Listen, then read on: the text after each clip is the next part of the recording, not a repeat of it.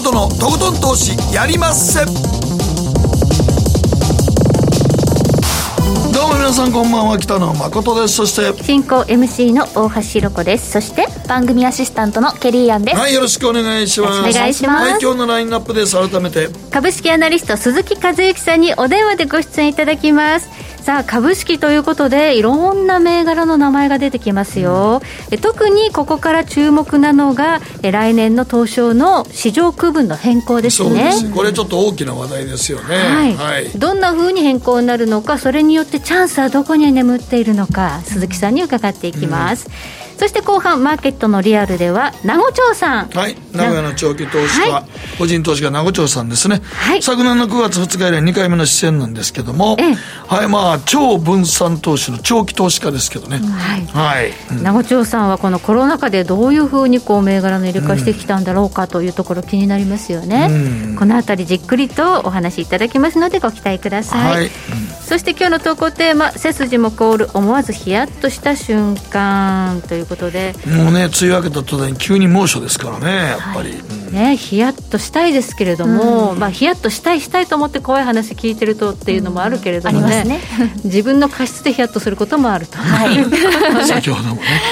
びっくりする話をしびったくりする話人間ってあの本当にあの完全に忘れた時ってありますよね。ある。よありますね。はい。あるある。もうすっかり僕もでも一度なんか東京でなんかあ朝嫁はんが出産で帰ってて俺だけが一人でおってなんか次の日の朝8時の新幹線乗らなあかんのに起きたのが8時でした。あー終わった。怖い。うわーと思って。怖い怖い怖い。なんかチュンチュンえ？って。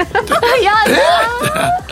目覚まし止めてたよね6時。ああもうなんかそう6無意時半識でにかけてる止めちゃう目覚まし止めてたよね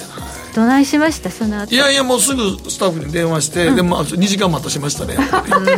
ロケやったんですけどよう待ってくれたわと思って。ただまあ普段あんまり僕遅刻しないタイプなんで、うんしないですね。しないでしょ。しないタイプやったからみんな、なんかこの仕事嫌がってたんですかとか ちょっと探っちゃったんさですね探探られたよ。いや違うのほんまに純粋に寝過ごしたって、いやでも言、まあ、終わってからね言ってくださいよほんまに嫌やったら嫌やったらいや そうじゃないねあれああいう誤解って解くの大変やね大変ですね。本当にめったに遅刻せえへん人間やからそんなふうなことするってことはなんかい意図があってやってんのかなと思われたみたいですけど。たまたまそんなことするみたいなね。そうなんですよ。なっちゃったんだ。なっちゃったんですけどね。中身が嫌やった。もう特番のロケやったんでなんあかもうすごいたまにしかやねレギュラーやったらみんな、あそんなこと思えんけど特番のロケやったんでみんなに言われましたねやっぱりあれはでも起きた瞬間ほんまゾッとしますね。ゾッとするよね。はい。ということでゾッとした話じゃなくて今日はヒヤッとした瞬間はい。送ってください、えーこの後番組の後半でご紹介をさせていただきます。では誠とひろ子の週間気になるニュースから早速スタートです。北野誠のとことん投資やりまっせこの番組は良質な金融サービスをもっと使いやすくもっとリーズナブルに GMO クリック証券の提供でお送りします誠とひろ子の週刊気になるニュースさて、ここからは、誠とひろ子の週間気になるニュースです。今日一日のマーケットデータに加えまして、この一週間に起こった国内外の気になる政治経済ニューストピックなどをピックアップしてまいります。えここからはご意見番として、マーケットフロントラインのゲスト、株式アナリスト、鈴木和之さんにもご参加いただきます。鈴木さん。あ、こんばんは、追加関です。よろしくお願いします。よろしくお願いよろしくお願いしますいたします。します。はいはい。では、今日の日経平均からお伝えしましょう。今日は6日ぶりにようやく反発しました。159円84銭高、27,548円で取引終了しています。さあ、今日こそ日経平均なんとか反発はしているんですが、どうでしょう？チャートの形もなんか悪いですね。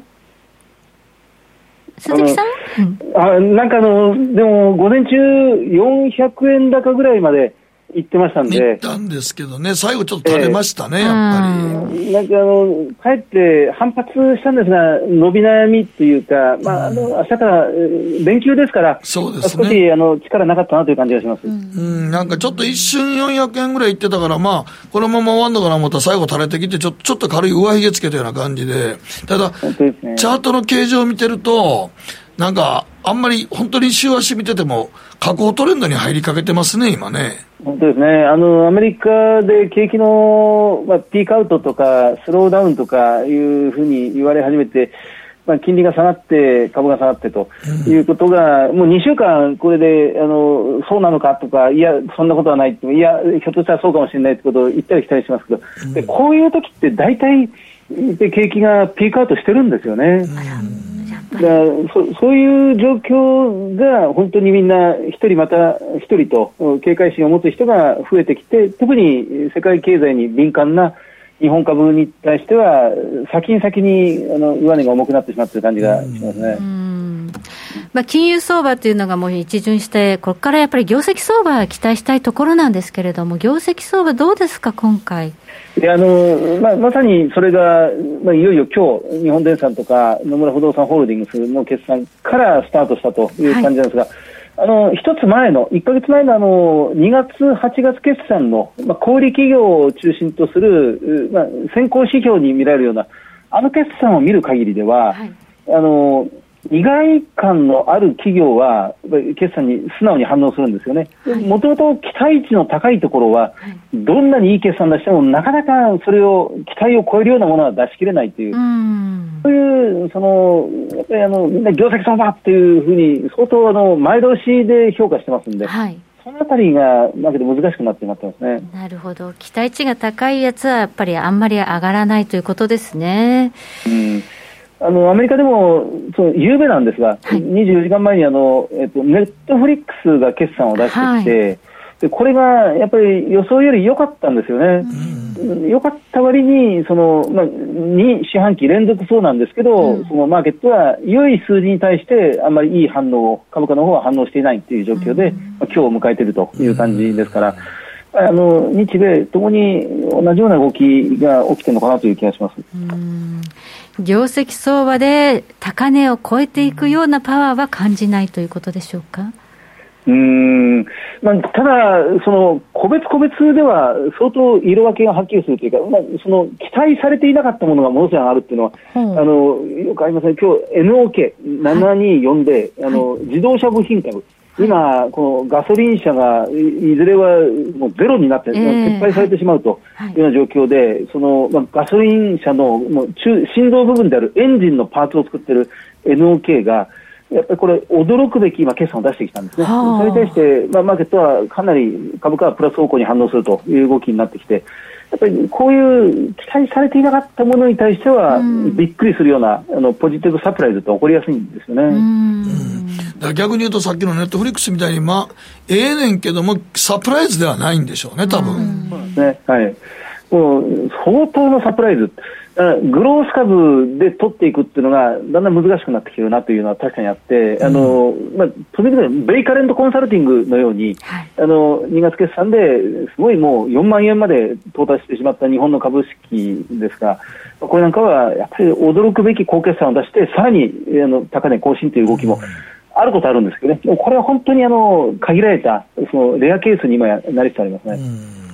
まあ、特に日本株の場合は、このインデックス、特に日経平均ですね、インデックスがちょっと今弱いという、はい、まあ、構成銘柄がやっぱりファストリとかソフトバンクっていうのが弱いというところありますよね。本当ですね、うん、あの特にこの日銀が ETF の買いを、うん、まあ、あのやめると、まあ、やめろと、まあ、マーケットも全部言ってたんですが、いざ本当に日銀がやめたとは言ってませんけど、ちょっと見直したと、うん、4月以降、その ETF 買いでマーケットに入ってこなくなってからというものは、上に行くよりも下に行くその力の方が、まあ、やっぱり日銀が支えてくれてたんですよね、それが本当なくなってからというのは、うん、そのちょっとしたことで下に下に振られやすくなってしまっているというところがはっきり出てますね。うん、またあの、ね、ファーストリテイリング、うん、ファーストリテイリングも人権問題とか、うん、ソフトバンクグループもこのアリババの問題とかで、あのそれはそれで別の方向からも叩かれていて、そのダブルで下向きの力って今、入りやすくなっちゃってますね。そうですね。はい。えそしてアメリカの株式市場です。昨日はダウ平均549ドル95セント高、34,511ドル99セントで取引終了しました。昨日猛烈に反発しているんですが、アメリカの株式市場もちょっとトップアウトしたんじゃないかということで、なんとなくこうリスクオフムードになってきていたりしますよね。そうですね、あの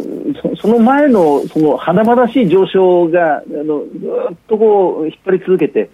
SP500 にしても、ナスダックにしても、その驚くべき上昇の後の一服があって、当然なんですが、いざその起こって当然のような押しめというものが起こると、やっぱりビビってしまうという、やっぱり高所恐怖症ですよね。でやっぱりどっかでまたアメリカは力強く切り返していくなって思うんですけど、残念ながらこのそのアメリカの上昇になかなか日本が今ついていけないっていうのは現実問題残ってしまってます、ね、そうですね。まあアメリカと日本の株価のこう乖離大きくなってますね。うんこのあたりがあのまあ早く埋められればいいんですけど。まあ、その指数、えー、個別の株価指数ということに関しては、ちょっとなかなか期待しにくい状況が、もうしばらく続きそうなそうですね、日本株の場合は、なんかまあ個別で当たってるやつはまあ円でしょうけど、指数っていうことになると、ちょっと弱いですね、本当に。そうですね、えー、ここはもうあの感染者数のデルタ株の蔓延もそうですが、うん、その今、すごく気になっているのは、あのアジアでインドネシアとマレーシアとタイとベトナムで感染がすごく広がってるんですよね。ね今ね、でそのこれまですごくワクチンが抑制してましたので感染者数を抑えて抑えて世界の優等生で来てましたから、うん、逆にあのワクチンの調達がこのエリアは東南アジアはすごく遅れてしまっていて。うんそこにデルタ株が今襲いかかっていると、でここが日本の製造業にとってはその、中国ももちろんそうなんですが、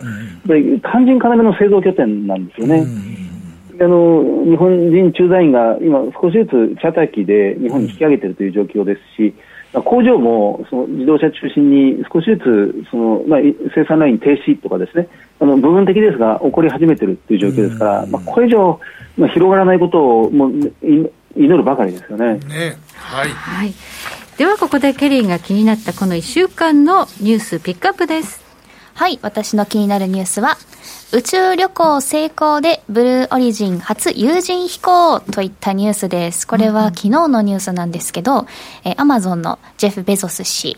えー、宇宙開発ベンチャーのブルーオリジンは昨日、テキサス州で自社開発、自社で開発したロケットのニューシェパード打ち上げ初の有人飛行に成功しました。まあ、初の有人飛行っていう定義もいろいろあるんですけど、まあ、例えば11日には、えっと、バージン・ギャラクティックの有人飛行試験も成功しているってこともあるんですけど、うん、えー、この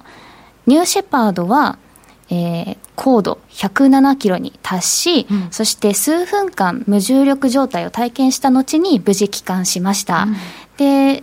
ジェフ・ベゾスさん含め4人登場してるんですけど、うん、ニュースで結構話題になってるのが、その中で女性の元宇宙飛行士のウォリー・ファンクさん82歳の方と、はい、で初の商業旅行者となるオリバー・メデーメンさん18歳と、こういったあの最年長の方と最年少の方になったんですね、宇宙旅行を経験した中では。こういうなんか素晴らしい未来がね、ちょっと見えてくるニュースなんですけど、やっぱり宇宙開発とか宇宙事業って聞くと、まあ、やっぱりロケットで旅行とか、あの火星に行きたい、あの月に行きたいとか、ちょっと宇宙旅行したいとか、そういうのがイメージに強いんですけど、実際は、宇宙事業って40%がそういう衛星を使った事業なんですよね。うん、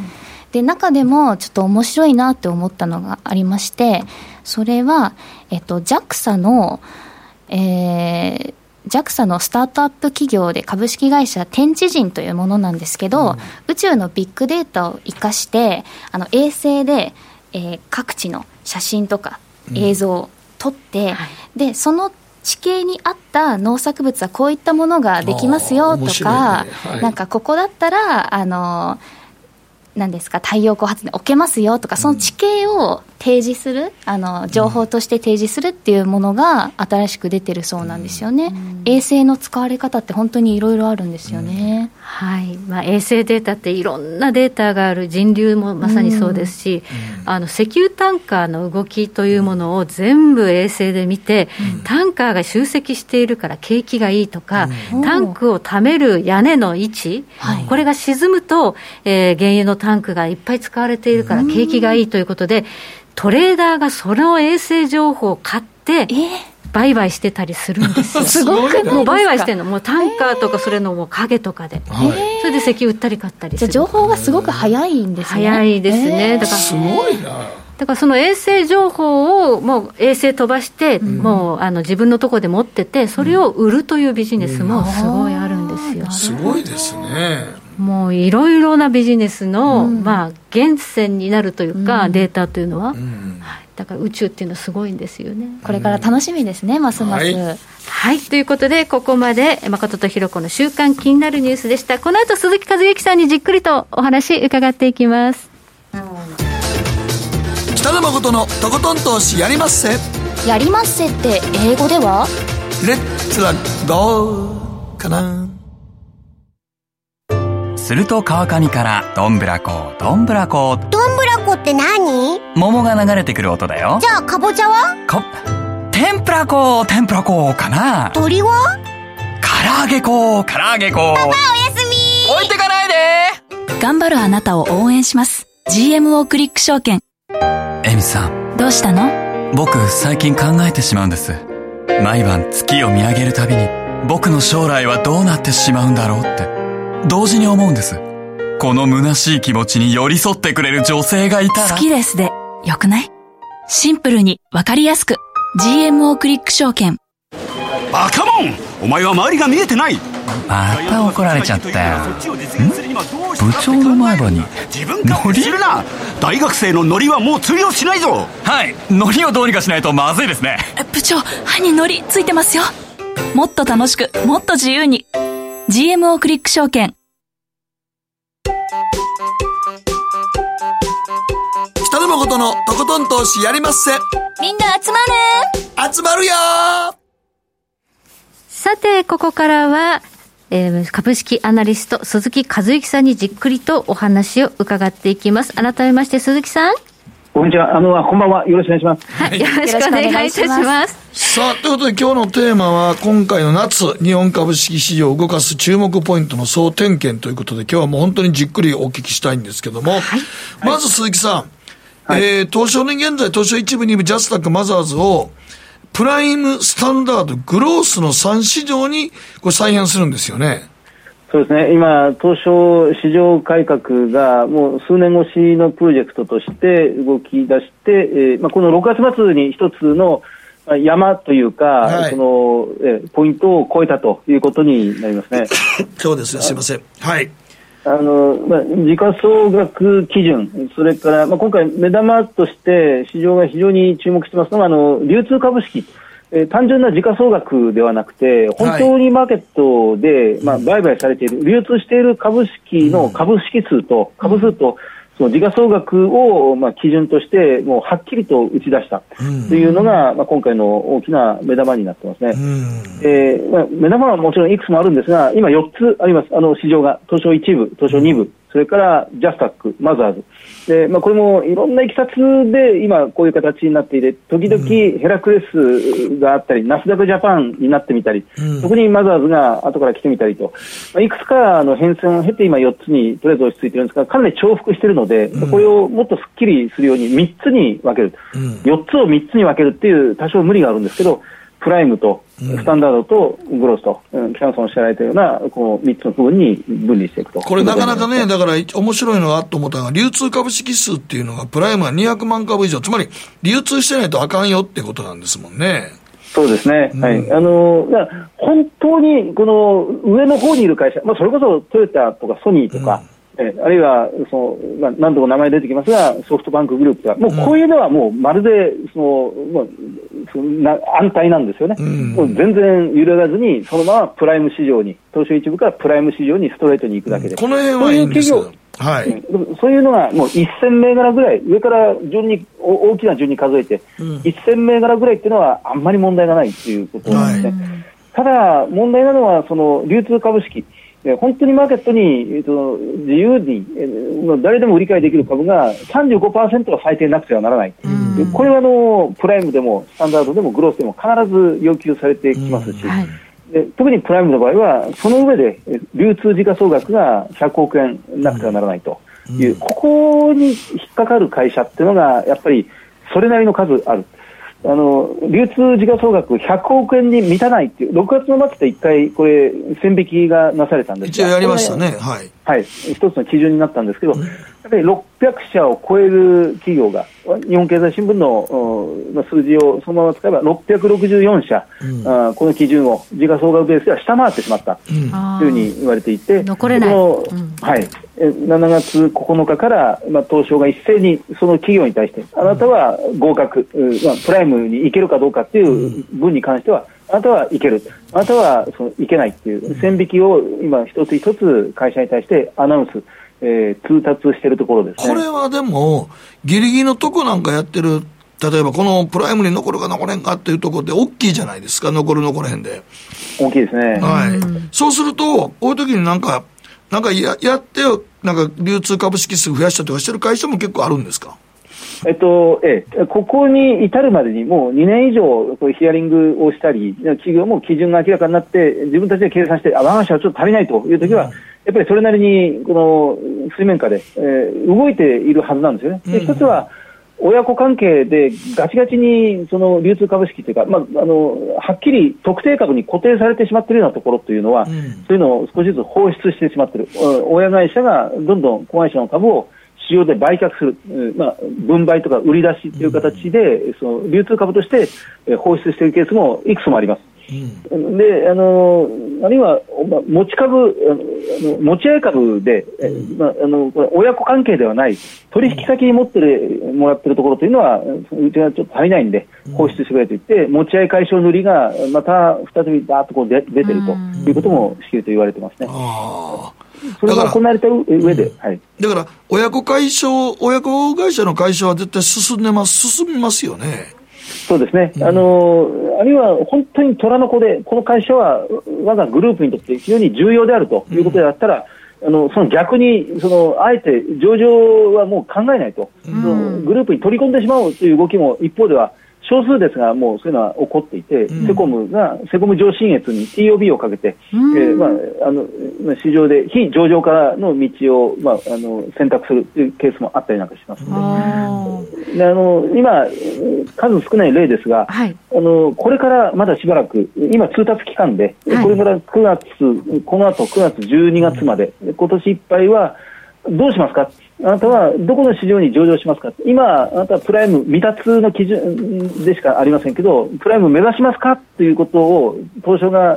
企業に問いかけて、企業としてはそれ回答する期間なんですよね、はい、我が社はスタンダードで結構です、グロースで結構です、だったら、まあ、それはそれでいいんですが、うん、やっぱり我が社もう一度プライムを目指しますということになると、はい、短い時間ですが、チャレンジするんですね。はい。チャレンジする方法って限られてるんですけど、はい、時価総額を引き上げるとか、はいあるいは流通株式数をあのもうちょっと増やすとか、あの限られた手立てしかないんですが、はい、それで、まあ、試みるということが、今これ、これから行われていきますよね、いいきそうですね。ちょっと具体的になんかあのアナウンスしてる会社とかあるんですか、銘柄とかで。ええ、たまたま今日あの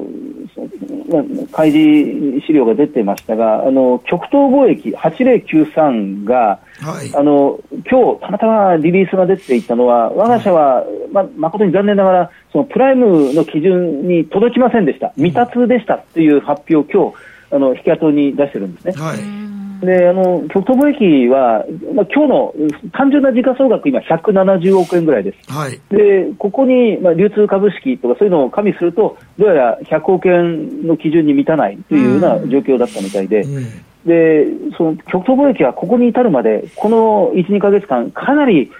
努力したんですよ、あの配当金をどーンとこう増やすっていう特別配当をまあ払うってことで、はい、それから株価がずっとこう上がったんですけどね、うんまあ、それによって時価総額膨らんだんですが、ただ、その流通時価総額の基準からすると届かなかった、うん、でこれから9月から10月にかけて、年後半にかけて、えー、やっぱりプライムを目指しますってことを、この今日改めてあの表明してますけどね。でこの極東貿易の場合はそ、それだけでなくて、あのストラテジックキャピタルというかの名うてのアクティビストがもともと入ってるんですね、あそうですか。大株主として。はい。であのその我が社の選定する取締役を選任するように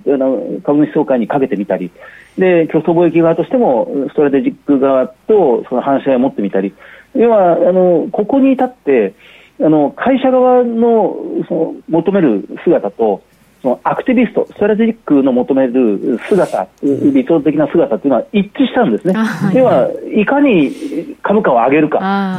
時価総額を高めるかってことに関して、アクティビストも会社側も全く今この瞬間は同じゴールを目指すような短期的にはですね、方向になってしまった。だからこれ逆に考えると、そのプライムの基準に満たない会社に対しては、アクティビストが今から、じゃあ、ちょっと我が社はこの会社に入っていこうと、うん5%を超えないぐらいまでの範囲で株式を大量保有しようという動きが出てくる可能性ってのは随分出てきてますね。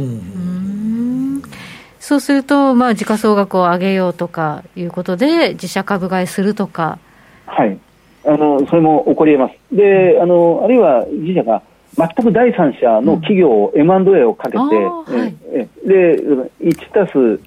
0.5で1.5ぐらいにして、で、あの、上場基準を満たそうとかですね。会社買っちゃうわけですね。そういうことも考えられますし、はい。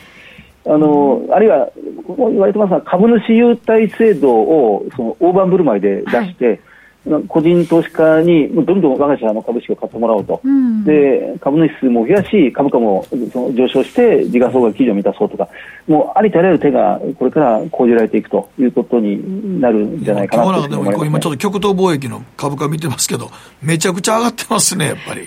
まあ注目されてるんですね。特別配当をあのドンと出すということを明らかにしましたからね、それからずっと株価は、それだけ取っても、あの配当利回りが相当良くなりましたから、あの十分その投資尺度に乗るなというところが多くなってますよね。はい。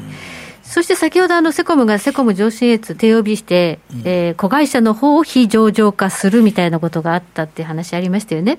そうですねこういうケースって他にありそうですか？えっと、ええ、これもですね、本当にこれ事前にこの予想するのは相当難し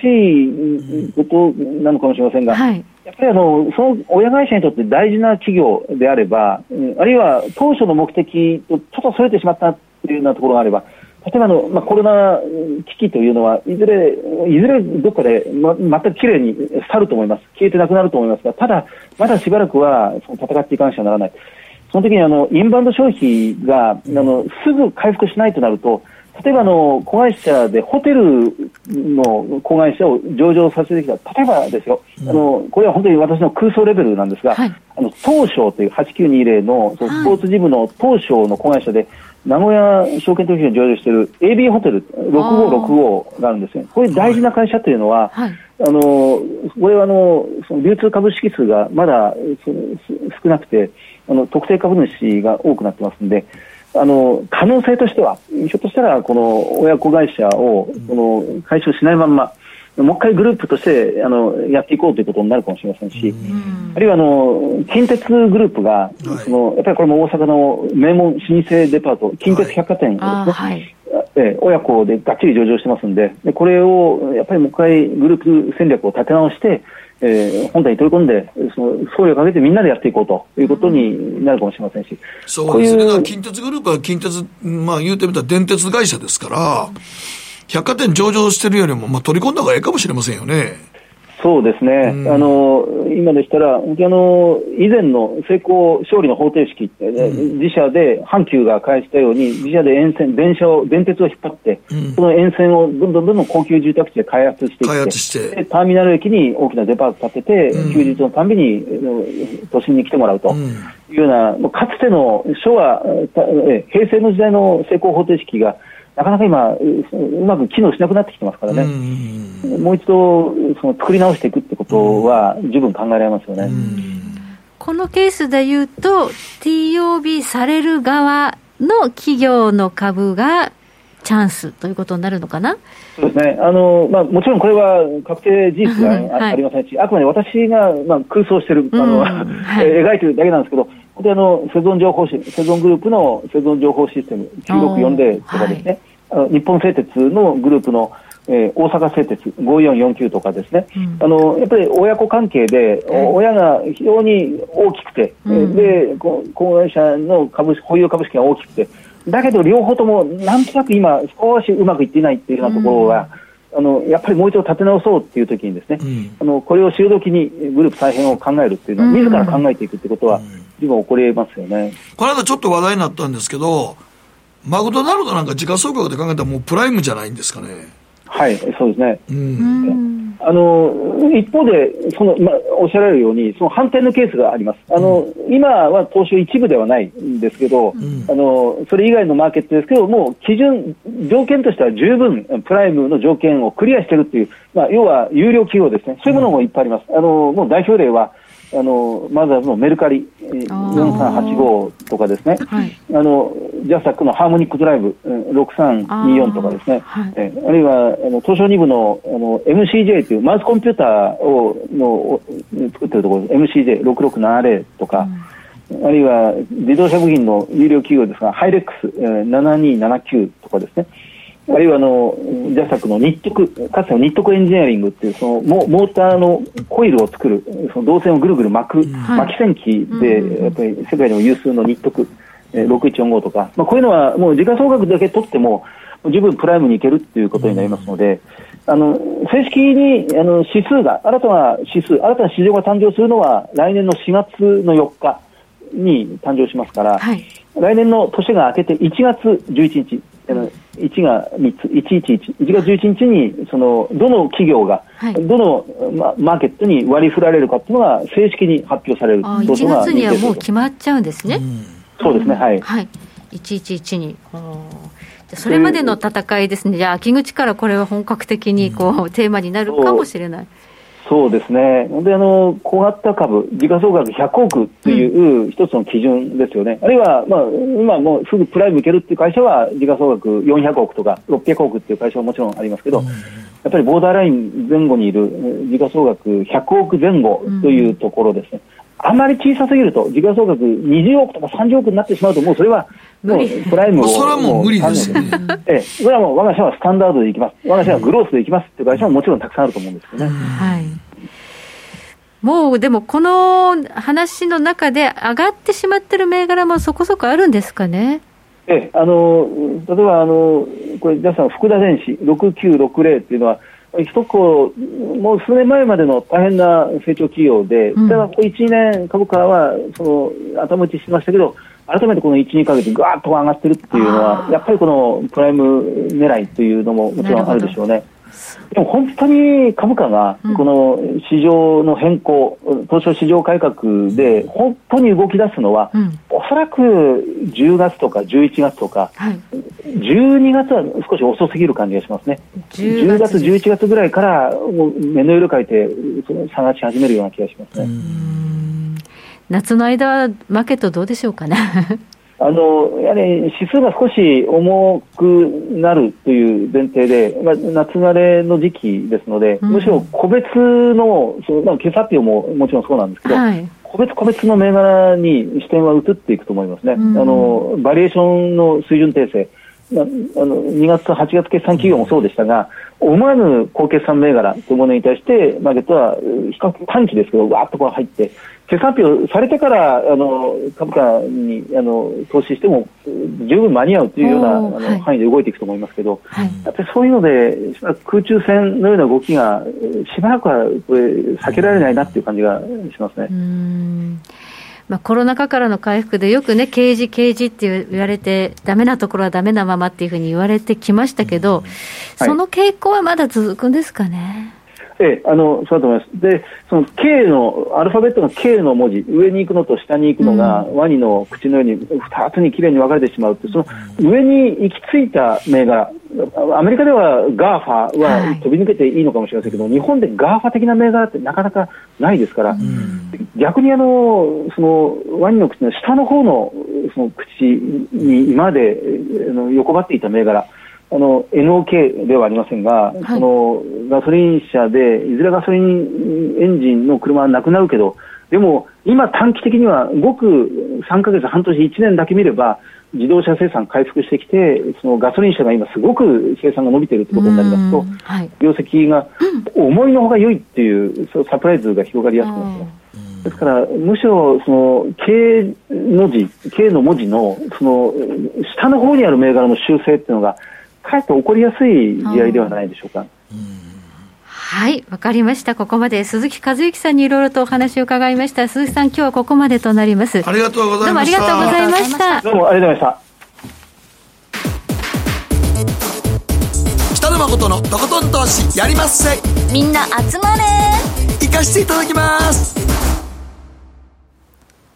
GMO クリック証券はおかげさまでファイナンスマグネート社の調査において2020年 FX 取引高世界第1位を獲得。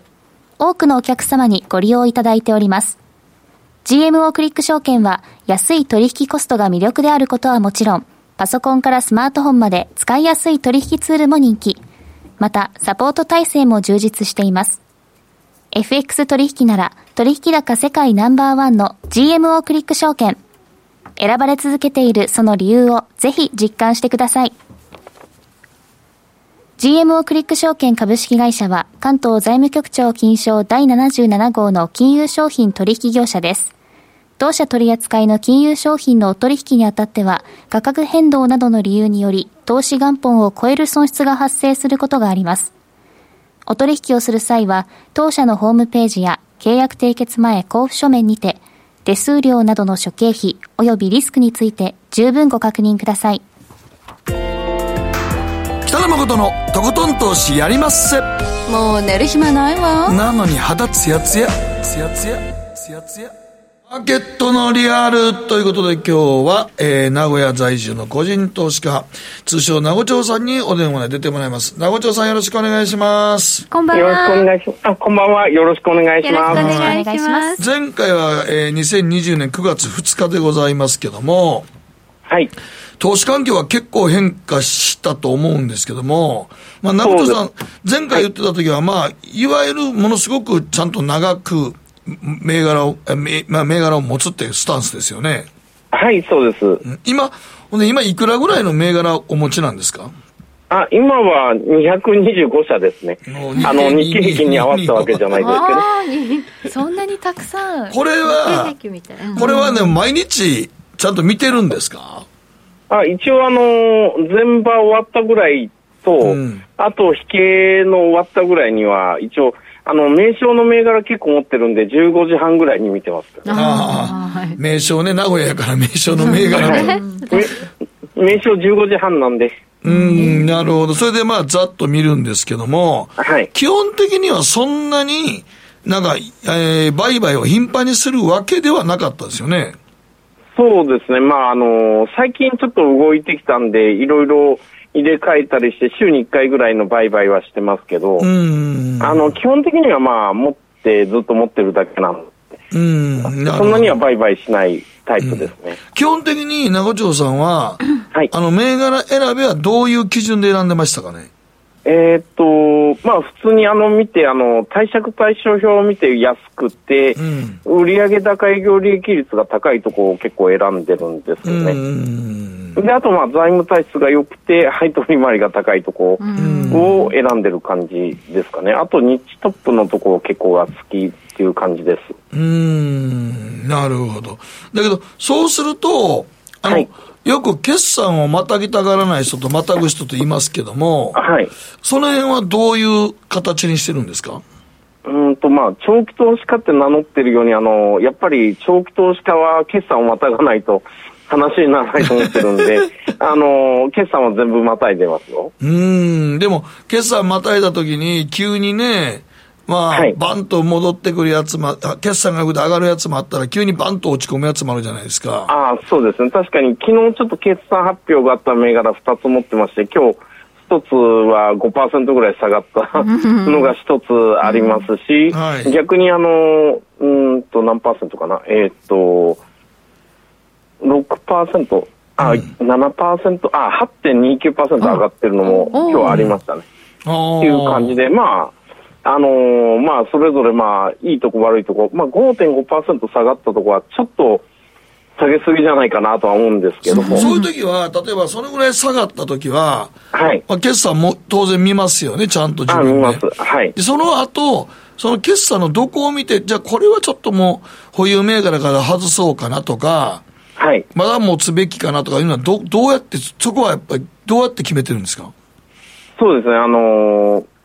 まずみあの見る前にあの予想をある程度自分で立てておくんですけど、うんうんうん。で、まあ、これぐらいだといい決算、これぐらいだと悪い決算、まあ、これぐらいだとまあ大体予想通りかなという感じで、ある程度数字をレンジで予想しておくんですけど、うん。それを思いっきり下に触れたりとかすると、ん。やっぱりちょっと、あと売上高がありえない数字とか見ると、ちょっとやっぱり自分の考えが、あの、まずかったのかなと考えて、その時に売るかどうかの判断を考えますね。うん。で、もし、良かった、バーンと伸びて、例えば8%ぐらい上がった株価なんかは、はい。それはもうやっぱりずっと保有しておこうってことになるんですかね。あそうですね、まあ、あの基本的にはあのー自分が持ってるありえないぐらいの金額になってきたら、ちょっと売る感じですかね。うん。ありえないぐらいの金額。あそうですね、あのーちょっと評価が高すぎるかなと自分で思ったときに、はい。あの売りますね。あの、上がりすぎたら売るってことですね。そうですね、自分で評価する、最大限評価してこれぐらいだろうと思うと、こう、さらに上回ってくると、あの、やっぱりちょっと持ってても心配になってくる。あの、ちょっと売りたくなって気になって売りたいなってずっと思うようになるんで、そうしたらまあ売るように。でも、あと、保有比率を下げたりとかするようにしてます。そうやって組み替え組み替えで225銘柄今残ってる。225銘柄って組み替え組み替えだと結構多いよね。多いですけどね。そうそうですね。長いものだともう相当長く持ってるんだから古い銘柄。そうですね。2002年に買ったのが一番古いのかな、今持ってるので。18年経つわけです、ね。19年9年。そうそうですね。それで今何倍かになってます？そうですね。あの、1.1分割を2回ぐらいやっあた、3回やったかな、うんだったんで、あのー単純には比較できないけど、うん。そうですね、その時買ってた時の、まあそうですね、株価だけで言うと3倍、うーんと 2, 2倍ちょっとぐらいですかね。一時5倍ぐらいになった時あったんですけども、うん。まあ、だいぶリーマンショックの前でだいぶ売っちゃいまして、今はもうちょっと100株しか持ってないですけどね、その銘柄は。ああ、なるほど。そしてこの225銘柄ある中で、こはい。のセクターに偏りがあったりするんですか、そうですね、基本バランスよく投資するようにしていますけど、あの、最近ちょっと建設や科学が多いかなとは思いますが、基本的には、あの、バランスよく保有するようあにしてます。じゃあいろんなセクターバランスよく入ってる、組み入れてるんですね。はい。今、建設がちょっと多いっていうのは、建設はどこから選んできたんですか、セクター的に。まあ、もともと割安だったっていうのがありまして、まあ、あの、セクター自体の評価が高くないっていうのがありまして、それで、あのーちょっと買ってたっていうのもありましたけど、まあ、最近は村上ファンドとかが入ってきて、なんか、いろいろなんか株主提案とか、まあ、あとちょっと違うアクティビストも入ってきたりとかもしてきてるんで、はい。まあ、ちょっとセクター自体の注目度が上がってるのかなっていうのもありますし、あと実際、あの、相対的に他の銘柄が、あの、他のセクターがちょっと、あの、業績悪かったりするのに対して相対的に良かったりするとこが多いので、まあ、それでちょっと買ってるのかなという感じがします。うーん、なるほど。一時なんかツイッターでね、誰、あの、なんか僕最近ね、個人投資家さん結構フォローしてるんですけども、はい。なんかあの、僕なんかしたら、え、その銘柄とか、その銘柄群買うのっていう、地方銀行とかを。結構買ってる人がおって、えあ、に日銀を買ってた。そう、地方銀行でね、なんか、えそのあ、地地方あ地方、地方銀行日銀じゃない、地方銀行ね。はい。うん、だから地方銀行買ってる方がおったりして、その目の付けどころが全然違う。僕らがしたらもう地方銀行ってなと思うんですけど。地銀はもうね、これから淘汰されちゃうんじゃないの？っていう印象ですもんね。ねうんそうそうですよね。あの、地方銀行だとやっぱり今、あの、指標が異常に安い感じになってるんですよね。だからリーマンショックの一番ひどかった頃よりまだ低いぐらいの銀行が結構あるんですよね。あります。PBR で見たら0.1とかざらにありますかそうそうそうら。人気ないんですね。低 PBR 銘柄やったら銀行、地方銀行しか出てこないですからね。そうそうそうですね。ずらっと出てきますけど、うん。はい。でも PR で見ても安いんですよね。うんまあやっぱり、まあ期待されてないし、今後の収益が多分上がらないってみんなが考えてるから、うん多分まあそういう P、PR で見ても5倍以下がゴロゴロしてるっていう状態になってると思うんですけど、まあでもさすがにちょっと、まああの、菅さんも言ってるように、こう、ちょっと地銀を再編しようかって話が出てきてますし、実際 SBI がもういろいろ、あのー提携したりもしてますので、まあこれからちょっと地銀も多少は拾われるんじゃないかと思ってるんですけどね。それで物色を始める、まあ、個人投資家の方も出てきているということなんですね。まあな多分でも買ってる人は多分バリュー投資家って言われてる人の中でもまた一部一部の人だけかなと思いますけど。名護町さんは地銀は物色されてるんですか？あそうですね、今、今年になって3、うんと、1、2、1、2、3、うんと、1、2、3、4つ買ったのかな。はい。たくさんありますよね、地銀ってね。その中の4つはどう選んだんですか、あ、そうですね、あのーまあ今だとあの、優待もあるんで、ちょっと優待分あと、まああと配当がすごい高いところが多いので配当は高いよね、確かに。はい。まあ過去の収益と、まああの、照らし合わせて、まあ、今後もしばらくは配当がそこそこ出せそうな、安定して出せそうな会あの銀行をちょっといくつか買いましたね。ほんまはね、例えば地方銀行で有料だ京都銀行とかがね、あそうです、そうですね。地方、あの、京都銀行はたくさん有料な会社の株を大量に持ってるので、まあまあ、京都銀行が買われてる理由は一番多いのは、任天堂を持ってるとかね。そうですね。任天堂だけでも、京都銀行の時価総額考えると全然安いです。任天堂京セラとか。本社が京都の会社ってあるんだよね。そうそうそう結構なそうそうたるそうそうそう、京セラとかね、その辺の株を持ってますから、はいちょっと地方銀行の中でちょっとあそこは異質やったりもしますけどもね。そうですね。まあ、だからやっぱり京都銀行だけはちょっと株価が高い感じあです。あ、やっぱり高い。他の地まあ、安い、安いんですけどね。安いんですけど、まあ、地銀の中では高いかなという。はああ、地銀の有料株なんですね。い。そうですよね。だから、そういう意味で言うと、名護町さんなんかはもうでも225銘柄ってなると、なんか、はいでもそれは何？まず、企業の決算をずっともうまめに見てるって感じですか？あそうですね。企業の決算は、まあ、決算シーズンだと必ずあの、あまあ、決算シーズンじゃなくても、あの、決算の日程表はずっとチェックしてますよね。うーん。そうですね。で、それを見て、で、えー、もう決算見るって言っても全部見るわけじゃなくて、めぼしい会社は特によく見るとかいう感じですか？あそうですね。興味がある会社を、うんあの、特によく見る感じですよね。で、よければ、それをはいまたポートフォリオに入れて、あそうですね。まあ、やっぱりいいなと思ったら、あれ？これ、ちょっと安いんじゃないかと思ったら、お思わずちょっと衝動買いしそうになるけど、ぐっとこらえて、あの、一応もう一回調べて翌日買うようにはしてますけど。なんかもう、アマゾンでポチってるような感じで、衝動買いしたくなるっていうのはええな、名護町さんもね。うんうんもう何買うって言ったらもう株が欲しいって感じですね。じゃあああ、そう、そうなっちゃいますよね。なるほど。で指揮法とかもちゃんと読んでる。そうですね。四季報は毎号買ってますね。うーん。なるほどね。今のところ、なんか、はいじゃあ時々、あの、はいズドーンとすげえ、あの、一点集中で株、最近銘柄買ったというのはないのかな？うーんと、一点集中っていうのはやっぱり、まあ、こんだけ225メガに分散しているように、あの、やっぱり一点集中で買うことは最近はないですね。うーん。でも225の割とその配当がいいような銘柄を選んでるっていうことは、そのインカムも結構ありますよね。うんそうですね。ただ、インカムゲインも、あの、重視はしてるんですが、あの、配当が、あの、それほど低い成長株、配当が増えそうな株も結構買ってるのあで、そういうのもあるんですか？うんはい。トータルの利回りでいくと3%割ってますね。あそうなんですね。はい。配当狙いということだけでもないわけですね、物色の柱。その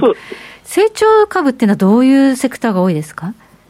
いや、あのーまあ、普通にあのネット系の会社も少しは持ってまして、はい、IT。はい。まあ、あと結構製造業が、まあ、地元製造業が多いんで、ちょっと製造業結構買ってたりはししてますね。あの、地味なとこですよね。地味なところに日トップなとことかを買って、はい。まあ、ちょっと配当増えそうだなって思うとこ結構買ってますかね。ああ、だから、その辺は、だから、まあ、ね、名古屋やから、名称で買ったりとかしてるんですけど、ただね、名古屋さんね。名称の銘柄も結構、今年、買ってますね。ただね、名古屋さん、あの、ツイッターとかつぶやいてたの見たら、あの、あの、なんか、あんまり売買してない銘柄あるじゃないですか。ああ、そうですね。ちょっと、なんか、ここの放送で言うと問題があるかないや、多分ちょっと 問題あるけど、はい、あんまり売買してない銘柄も結構買ったりとかして、コツコツ買ってんねんね。ああそうです。もうだから、それこそ板が全くないっていう、あの、あの、買いと売りに、あの、3000円台とかの株で、こう、200円ぐらい下がるとかはありますね。うん、流動性があまり高くない銘柄も、うん、まあ、買ったりするわけですね。あそうですね。あの、結構、流動性が低い銘柄も全然、あの、ガンガン買っててますね。うん。さあ、流動性の不安を上回る魅力があるってことですね。まあそうですね。あと、あの、短期売買する人にとってあの流動性リスクって高いと思うんですけど、はい、まあ長期的に見たらまあそれほどまあ、大して誤差なのかなと思って見てるんですよね。長期投資家ですもんね。はい。まあ、そのうち板があるところはできてくるんで、まあ、そのうち、まあ、売れたり買ったりもできるんで、うん、っていうつもりで、ちょっと、まあ、あんまり流動性リスクは積極的に取っていってる感じですかね。業績が良ければ、いつかは人気が出て、板も熱くなってくるだろうと。うね。はい、だから、あんまりだからそういう意味で言うと、中条さんは、あれやんね、あの、ど、どこのセクター、どのジャンルに集中して買い、買いを入れようとか、あんまりそっちよりも全般的にいろんな銘柄をチェックして、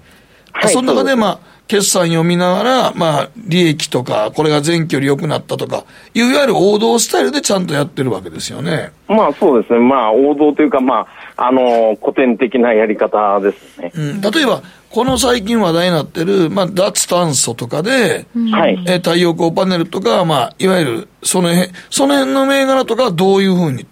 あれ、対応してました？うんと、まあ、あの、これだけ広く持ってるんで、どうしてもそういったテーマに引っかかってくる銘柄がいくつかあるんで、まあ別にテーマでピックアップされたから買うってことはないんですけど、うん、まああの、ピックアップされた銘柄はいくつかあったりはよくありますよね。うん、まあ広く持ってるんで。ああ、そうか。でも、これ最初から考えたら、ここまで銘柄が広がってもよかったのかな、は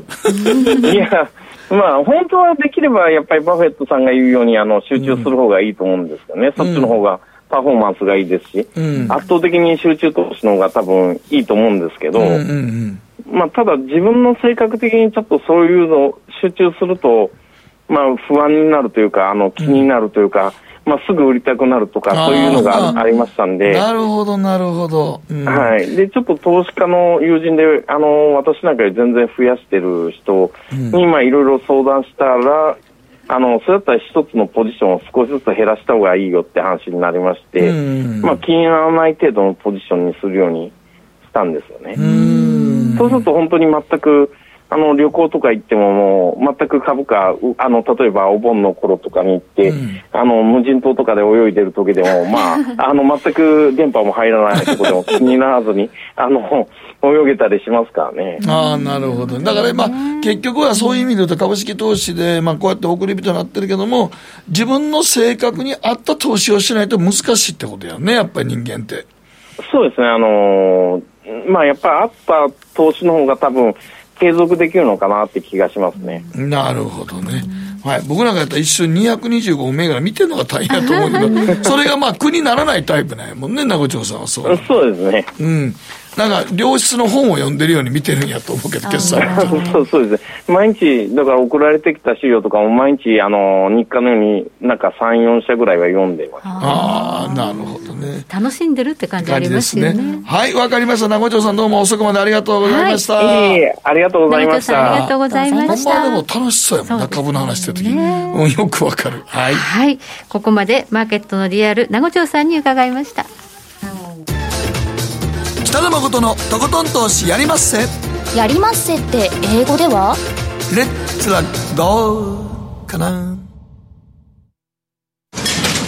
あらっしゃい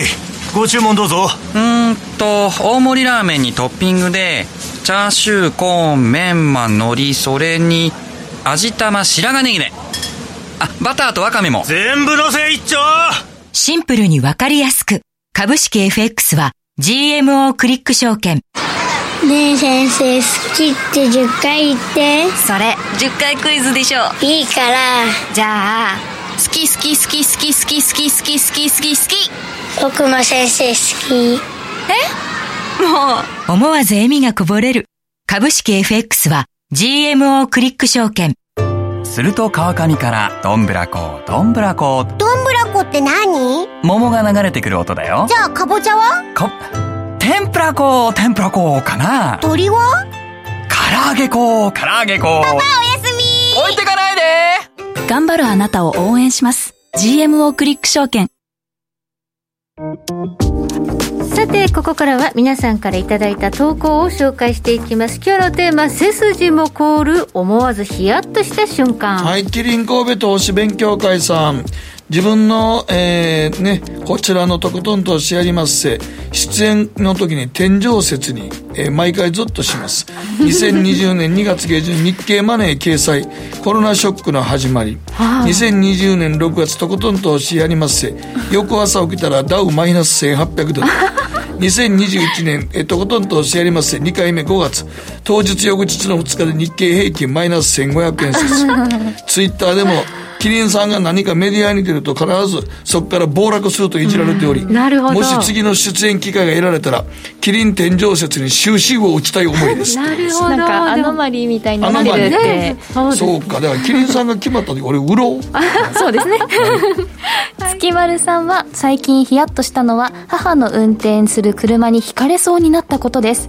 母の運転で買い物に行った帰り、えー自家用車のを家の車庫に入れようとしてアクセルとブレーキを踏み間違えて突然猛発進してしまったと、で車を降りて車庫の奥にいた私は危うく引かれかけましたがうまい具合に脇に避けて助かりました。ただ車の後部を車庫の柱にぶつけてしまい車は後部が大きくへこんでしまいました。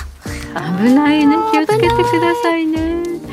続いて中堅さんです。ツイッターに写真をアップロードした時に自分の本名が薄く写っていることに気がつき慌てて削除したことがあります。知り合いのフォロワーさんに言われて気づきましたがあれは肝を冷やしましたと。怖い自ね。分の個人情報がもうネットに出回っちゃうっていうのは恐ろしい、ね、恐ろしいですね。ヒヤッとしますはい、浅田浩二さん。休みの日、たまに家事をしようと思い、家族の洗濯物を洗濯し、ベランダに干してました。干し終わりで部屋に入ろうとしたら、サッシの軽具が緩くなっていて、鍵がガチャッとかかってしまいました。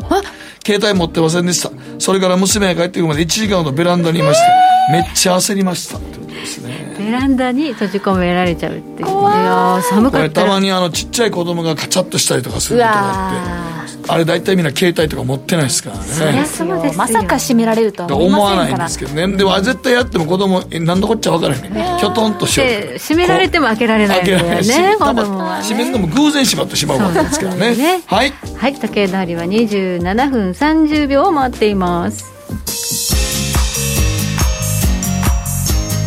北野誠のとことん投資やりまっせこの番組は良質な金融サービスをもっと使いやすく、もっとリーズナブルに GMO クリック証券の提供でお送りしました。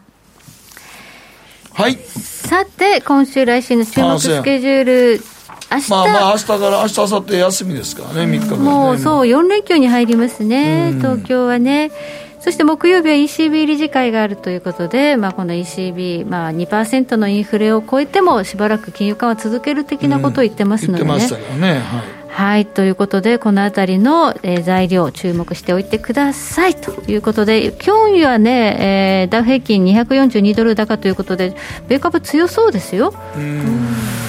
このままアメリカは戻っていっちゃうのかもしれないような感じなん米です。株は何や言うても戻ってきたりしますけどね。日本株頑張れと、そしてオリンピック皆さん頑張れですね。そうですね。はいご覧いただきありがとうございました。はいではまた来週です。あ来週月末かもそうです。よ早っ。早いなねあっという間やな